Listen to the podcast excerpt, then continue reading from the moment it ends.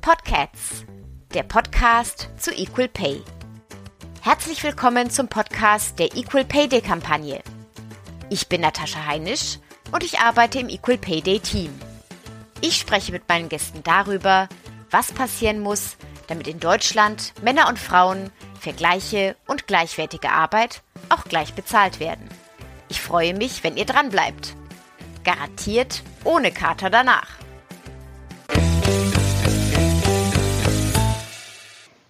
Am 4. März 2023 hat der Equal Pay Day Zukunftskongress stattgefunden. Und zwar in Kooperation mit dem Deutschen Kulturrat. Das Ganze war in Berlin, genauer gesagt in Kreuzberg und da im Better Place Umspannwerk im BUM. Das war mein erster Kongress im Rahmen der Kampagne und ich muss zugeben, ich war vorher total aufgeregt, wie der Tag wohl verlaufen wird, weil bei so einem Kongress gibt es eine Moderation, dann gibt es die ReferentInnen, Catering, aber auch Kinderbetreuung und die Technik und dann hatten wir auch noch einen Poetry Slam. Und da kann man vorher schon manchmal das Gefühl haben, oh je, wenn da jetzt ein einzelnes Puzzleteil nicht stimmt, dann fällt nacheinander alles wie bei so einem Dominoeffekt hintereinander wieder zusammen. Aber glücklicherweise war das alles nur mein Kopfkino und anstatt dass klack, klack, klack alles ineinander umgefallen ist, haben alle Hände immer an der richtigen Stelle ineinander gegriffen, wie bei einer Hebefigur im Tanz. Und am Ende waren wir alle verschwitzt, aber auch wahnsinnig zufrieden. Um Tanz nicht im übertragenen Sinne, sondern im wörtlichen Sinne wird es auch in der heutigen Folge gehen, weil wir nämlich im Rahmen unseres Kampagnenthemas die Kunst der gleichen Bezahlung heute mit einer Tänzerin sprechen werden. Sie kommt aus dem wunderschönen Lüneburg und ich begrüße heute bei uns Claudia Rietschel. Hallo. Hallo, ich freue mich, bei Ihnen zu sein. Ich freue mich auch total, dass wir heute den Bereich Tanz einmal hier bei uns haben, weil der Bereich Tanz sowas ist, wo ich glaube, viele von unseren Zuhörerinnen und Zuhörern, mich eingeschlossen, gar keine so richtige Vorstellung von haben. Also meine Erfahrung mit dem Tanz beschränkt sich auf vier unerfolgreiche Jahre im Ballett im Alter von sechs bis zehn Jahren und danach im Anschluss so Filme wie Black Swan kennen wahrscheinlich die meisten, der so den Tanz abdeckt. Und ich glaube, dass bei vielen dann so der Eindruck entsteht, naja, der Tanz, das sind Leute, die sich ganz arg schinden müssen, die nie was essen dürfen, die ihren Körper kaputt machen müssen, die ganz jung dann auch nicht mehr arbeiten können und dass das an der Oberfläche das ist, was die allermeisten mit dem Tanz verbinden. Und deswegen freue ich mich, dass wir heute jemand hier haben, der da wirklich drin ist und der da auch was äh, zu sagen kann, wie das wirklich ist. Was, was sollten unsere Zuhörer, Zuhörerinnen denn wissen, wenn es um den Bereich Tanz geht? Wie ist das Leben im Tanz wirklich? Also es ist nicht ganz so dramatisch, äh, wie die meisten sich das vorstellen. Es ist ähm, herausfordernd, es ist anstrengend. Wir müssen schon gucken, dass wir unser Gewicht halten, auf den, auf den Körper achten. Aber äh, wenn man im Training ist, kann man trotzdem essen, weil man ist im ständigen Training, man verbrennt, man braucht Energie und von daher essen die Tänzer auch und manchmal reichlich. ja, bei mir in der Company, wir sind eine kleine Company von zehn, nee, von elf Tänzern. Man achtet darauf, was man isst, aber wir essen auch gut. gut und gerne. Was, was wäre denn so ein Tipp, den Sie hätten für junge Tänzer, junge Tänzerinnen, die überlegen, soll ich diesen Weg einschlagen oder nicht? Was hätten Sie gerne am Anfang Ihrer Karriere für eine Unterstützung gehabt von außen? Und was würden Sie jetzt jungen Leuten mitgeben, die damit anfangen wollen, in den Tanz beruflich einzusteigen?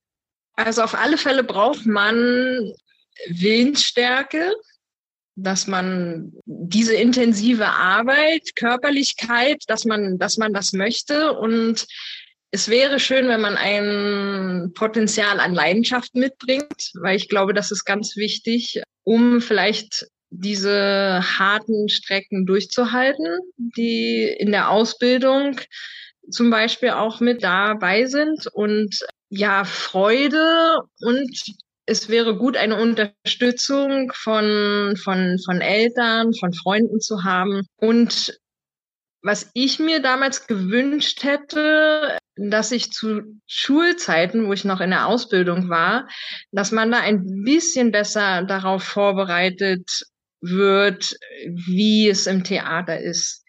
Weil Schule und Theater zu meiner Zeit war das anders einfach. Und ich hätte mir gewünscht, ein bisschen mehr Vorbereitung zu haben, dass man vielleicht mal ins Theater geht, da zwei, drei Tage mitläuft, wie sich das anfühlt, wie der Tagesablauf ist. Das ist schon ein kleiner Unterschied zur Schulausbildung. Das hätte ich mir gewünscht. Das hätte mir einiges erleichtert, aber man wächst da rein.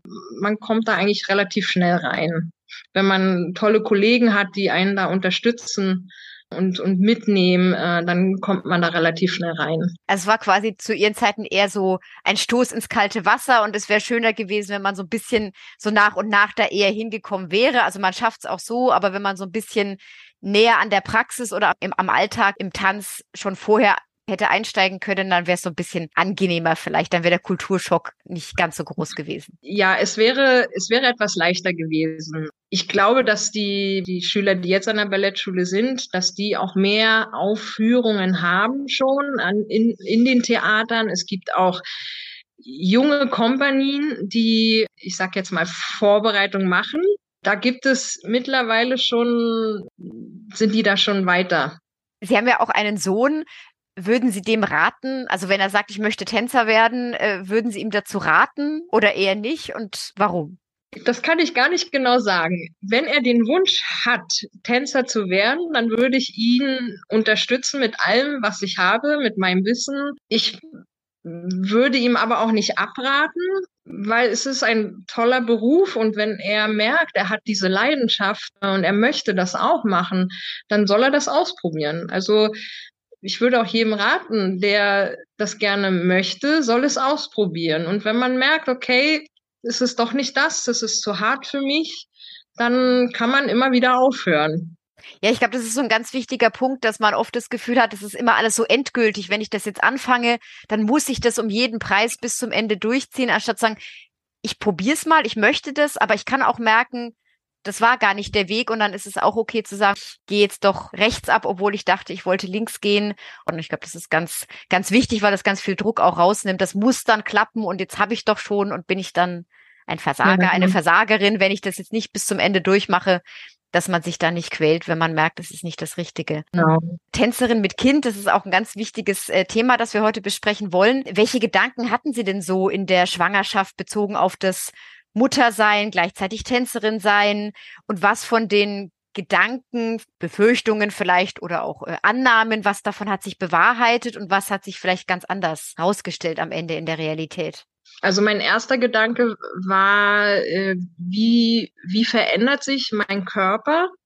Werde ich die Figur wieder haben wie vorher? Dann war mein Gedanke, schaffe ich beides unter einen Hut zu bekommen, Kind und zu tanzen und auch, ob ich überhaupt wieder auf die Bühne kann. Ja, das waren so die Gedanken während der Schwangerschaft. Und ja, nach der Schwangerschaft war ich überrascht, dass der Körper wieder so geworden ist, wie er vorher war. Natürlich mit kleinen Veränderungen. und vom, vom Tanzen her muss ich sagen, hat mich es eher weitergebracht, weiterentwickelt. Ja, und bewusster auch. Und ich nehme die Sachen intensiver mit und gehe auch intensiver rein. Also das eigentlich war die Schwangerschaft, nicht eigentlich, sie war positiv. Und ja, es ist eine Herausforderung mit Kind und Beruf, das zu vereinbaren. Aber es ist alles eine Frage der Organisation. Als Ihr Sohn dann ganz klein war, wie war gerade die erste Zeit mit so einem kleinen Kind als Tänzerin? Wie haben Sie sich da gefühlt? Vielleicht können Sie uns da mitnehmen in, in Ihr Empfinden damals. Ich hatte ähm, sehr oft ein schlechtes Gewissen, ob ich genug für, für meinen kleinen Sohn da bin. Ich bin im Theater, mache meins, was ich liebe und der Kleine ist zu Hause und ist in fremder Betreuung, äh, wenn der Papa nicht auf ihn aufgepasst hat. Da hat mir oft ja mein Herz geblutet und ich habe mit mir gekämpft, war innerlich zerrissen. Ist das richtig so? Darf ich das so machen? Kann ich, darf ich meinen Herzensberuf weitermachen? Oder muss ich äh, mich, nein, opfern ist falsch gesagt, ähm, ja, für meinen Sohn da sein. Ist das erlaubt so? Diese, diese Zerrissenheit, diese Gedanken hatte ich in den ersten Jahren, weil die ja auch sehr wichtig und prägend sind für die Kinder. Da war ich so ein bisschen im Zwiespalt mit mir. Wie konnten Sie das oder konnten Sie das im Laufe der Zeit dann auflösen, wenn Sie jetzt zurückschauen, weil er jetzt schon ein bisschen größer ist? Das ist eine Arbeit, die ich an mir gemacht habe, dass ich mich damit beschäftigt habe, gedanklich und mir gesagt habe, das ist in Ordnung. Man sagt ja, wenn die Mama glücklich ist, dann ist auch das Kind glücklich. Und wenn ich ausgeglichen bin und zufrieden bin, dann übertrage ich das natürlich auf meinen Sohn und das habe ich mir dann halt immer wieder gesagt und eben das gelebt, versucht zu leben. Und je älter die Kinder werden, desto mehr Selbstständigkeit erlangen sie. Und dann sieht man das, dann relativiert sich das ein bisschen. Dann nimmt man das etwas entspannter. Also zumindest ich. Wie kann ich mir jetzt den Alltag die Sorgearbeit für das Kind und den Tanz. Wie kann man sich das vorstellen? Wie, wie organisiert eine Mutter, die Tänzerin ist, ihren Alltag bei den Proben? Wie ist das in der Praxis? Naja, mein, mein Sohn geht jetzt zur Schule und vorher war er in der Kita. Das beginnt ja alles vor dem Training. Das ist ganz gut. Und dann kann man ihn ganz entspannt abgeben. Und im Kindergarten war es so, dass ich ihn um zwei abholen konnte. Wir hatten immer bis um zwei Probe und ich hatte das Glück, dass der Kindergarten gleich nebenan war, so dass ich wirklich äh, in Trainingsklamotten rübergerannt bin und ihn abgeholt habe. Das war sehr praktisch. So, dann haben wir den Nachmittag zusammen verbracht und um 18 Uhr ging es dann wieder zur Probe. Entweder hat dann der Papa auf den Sohn aufgepasst oder aber, wenn wir beide Probe haben, weil mein Lebenspartner arbeitet auch am Theater, hatten wir eine Kinderbetreuung, die dann auf ihn aufgepasst hat. Ist das was, was Sie alles selber organisiert haben oder ist in Ihrem Fall die Kinderbetreuung auch was, was vom Theater, vom, von der Arbeitgeberin mitgedacht wird oder ist es eher was, was man noch selber sich suchen muss? Nein, man muss sich das alles äh, selber organisieren und selber besorgen. Also der Kindergarten, da gibt es ja vom Staat die Möglichkeit, dass man die Kinder ab drei in den Kindergarten geben kann. Und vorher natürlich auch in die Krippe, wenn man das möchte, oder mit der Tagesmutter. Wir, wir hatten eine Tagesmutter. Und dann ja, die Babysitterin oder Betreuerin, die mussten wir uns dann suchen, selber suchen. Das wird nicht vom Theater gestellt. Also unser Theater ist relativ klein und von daher gibt es da keine, kein Extra, dass dann eine Betreuung vom Theater aus organisiert wird für die äh, Theaterkinder. Das gibt's bei uns nicht. Wie waren denn sonst so die Reaktionen im Theater? Also einmal auf die auf die Schwangerschaft jetzt bei Ihnen und vielleicht auch im Vergleich, wenn Sie dazu was sagen können, bei den Choreografen oder bei den männlichen Tänzern, wenn die Väter werden, wie sind da die Reaktionen? Unterscheiden die sich, ob das jetzt von einem, einem Mann, der tanzt oder eine Frau, die tanzt, kommt? Da gibt's eigentlich keine Unterschiede und ich hatte nur positive Reaktionen. Es kam dann auch was hinzu, weil gerade als ich schwanger war, hatten wir einen Chefwechsel und ich habe, hatte noch nicht so lange gearbeitet mit äh, unserem Chef und da war ich mir halt ein bisschen unsicher. Okay, wie wird er jetzt reagieren? Aber zu meiner Erwartung war er sehr positiv und, und fand das gut und hat mich da auch unterstützt. Und ja, dadurch war ich etwas erleichtert und konnte das dann auch genießen. Und von, dem, von den Kollegen gab's nur positive Rückmeldungen. Also die waren halt mit dabei und haben das miterlebt, die Schwangerschaft. Und wenn Tänzer Väter werden, dann ist es auch schön. Die haben halt nicht, dass sie zu Hause bleiben müssen, äh, weil meistens bleibt ja die Mutter zu Hause die erste Zeit und dadurch können die Väter, die, die Tänzer sind ja zur Arbeit kommen. Das ist für den Arbeitgeber dann nicht so ein großer Einschnitt. Natürlich gibt es bei uns auch Leute, die ihre Elternzeit genommen haben Äh, von den Schauspielern weiß ich und von einem Techniker, die haben das genommen. Das ist auch kein Problem. Dann organisiert man dann jemand anderen, der dann die Aufgabe übernimmt. Ein ganz wichtiger Punkt, über den wir immer reden, ist ja auch äh, natürlich das Gehalt und Gehaltstransparenz. Wie kann ich mir das an öffentlichen Theatern oder auch jetzt Ihrer Erfahrung nach vorstellen? Nach welchen Kriterien wird man bezahlt als Tänzer oder als Tänzerin? Wie muss ich mir die Kriterien vorstellen und wie transparent sind die? Bei uns am Theater ist es so, wir haben einen Haustarif und es werden alle gleich bezahlt. Also von den Tänzern. Es gibt Unterschiede in den Sparten. Aber bei den Tänzern werden alle gleich bezahlt. Ich weiß, dass an großen Häusern da Unterschiede gibt. Die haben Staffelungen. Zum Beispiel, wenn eine Tänzerin länger als ich glaube, sechs Jahre am Haus ist, dass sie dann nochmal ein extra Geld kriegt. Das gibt's aber bei uns nicht. Ich habe das damals versucht zu erfragen, ob die Möglichkeit besteht, aber es wurde abgelehnt. Also es kriegen alle das Gleiche, egal ob man eine junge Tänzerin ist oder ein junger Tänzer oder ein älterer, eine ältere. Ja, Transparenz gibt es bei uns nicht. Wir dürfen gar nicht über unsere Gehälter reden, was wir verdienen.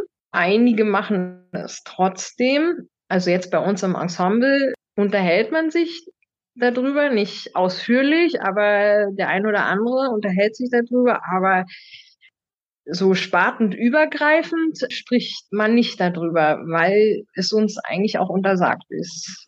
Also Sie wissen, wir kriegen alle das Gleiche, aber Sie untereinander wissen vielleicht schon, was das dann ist.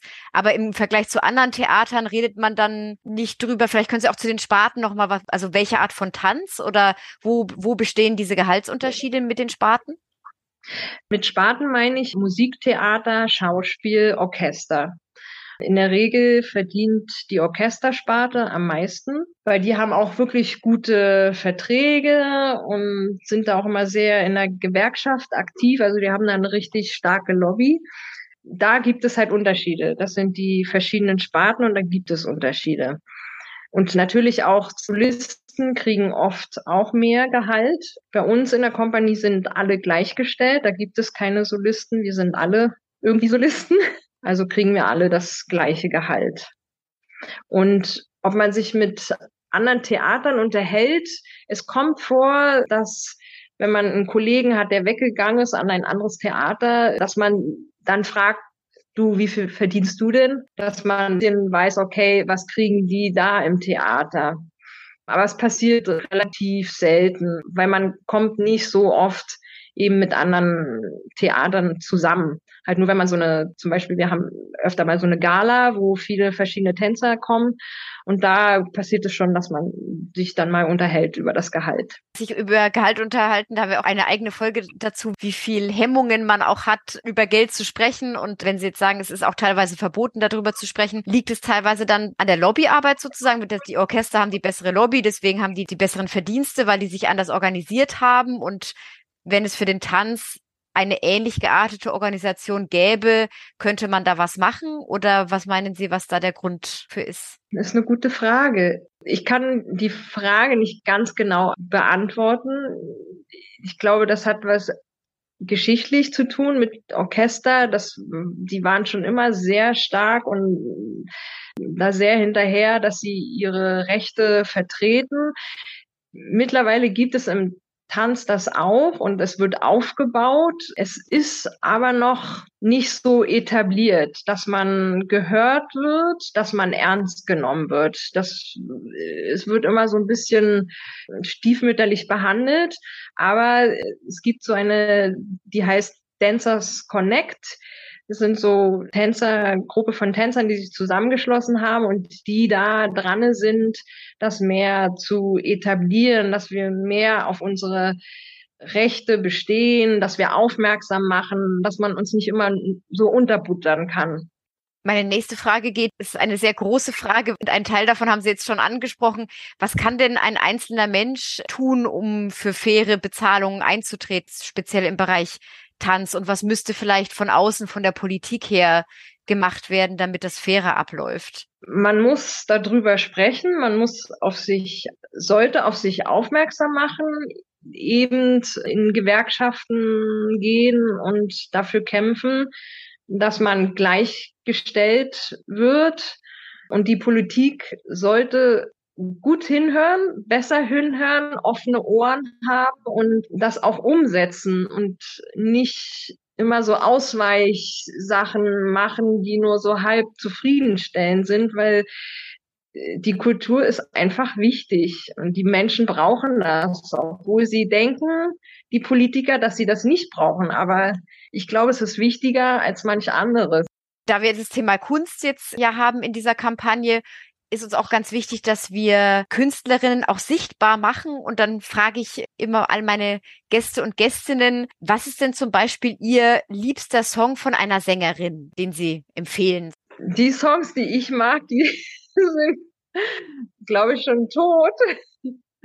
Ich, ähm, ich liebe den Song von Edith Piaf, Non, je ne regrette rien. Und ich liebe auch Nina Simon, Feeling Good. Von den neueren Sängerinnen muss ich leider passen. Das äh, gleiche gibt es vielleicht Lieblingsbücher oder ein Lieblingsgedicht von einer Autorin. Also ich mag sehr gerne Gedichte von der Mascha Kaleko. Die hat sehr, sehr schöne Gedichte geschrieben. Das Wichtigste ist aber bei unserem heutigen Podcast natürlich der Tanz.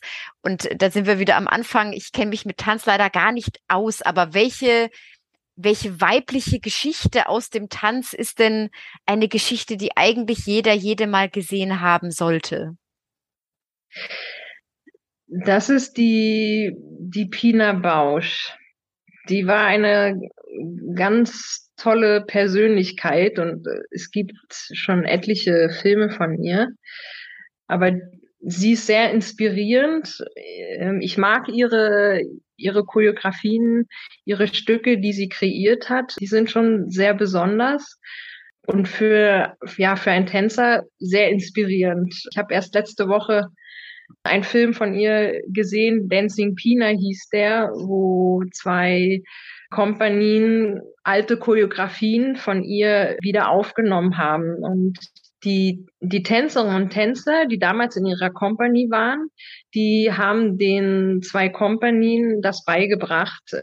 Und diese ganzen Emotionen und dem Bewegungsstil, den Pina so wichtig war, vermittelt und versucht, aus den Leuten herauszubekommen. Das war sehr spannend und das war sehr schön zu sehen und zu hören, was sie erzählt haben. Und ja, die ist so eine Ikone. Die ist toll, die Frau. Ja, super. Das ist ein Tipp, den ich für mich auf jeden Fall auch mitnehmen werde, weil, wie gesagt, der Bereich Tanz ist so ganz weit entfernt vom täglichen Leben. Aber auch haben wir uns wirklich sehr gefreut, dass wir da heute einen, einen Einblick bekommen. Jetzt haben wir natürlich noch unsere Abschlussfrage, die wir allen unseren Gästen und Gästinnen stellen. Dazu kommt jetzt erstmal unser wunderschöner Einspieler.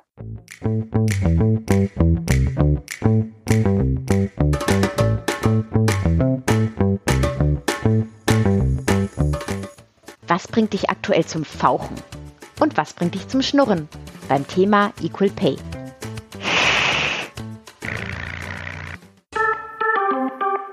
Zum Fauchen bringt mich, dass es nach wie vor Ungleichheiten gibt äh, in der Bezahlung zwischen Mann und Frau. Und zum Schnurren, dass aber genügend Leute dafür kämpfen und dabei sind, das zu verändern ein sehr schönes Abschlusswort.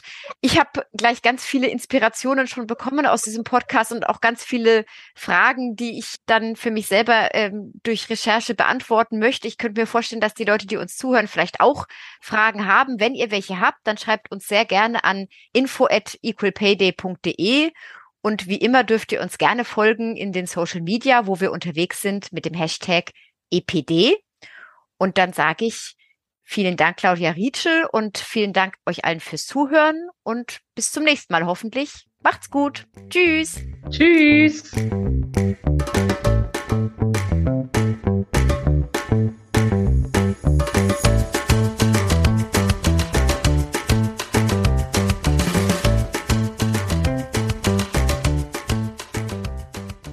Equal Pay Day Deutschland ist ein gefördertes Projekt des Bundesministeriums für Familie, Senioren, Frauen und Jugend.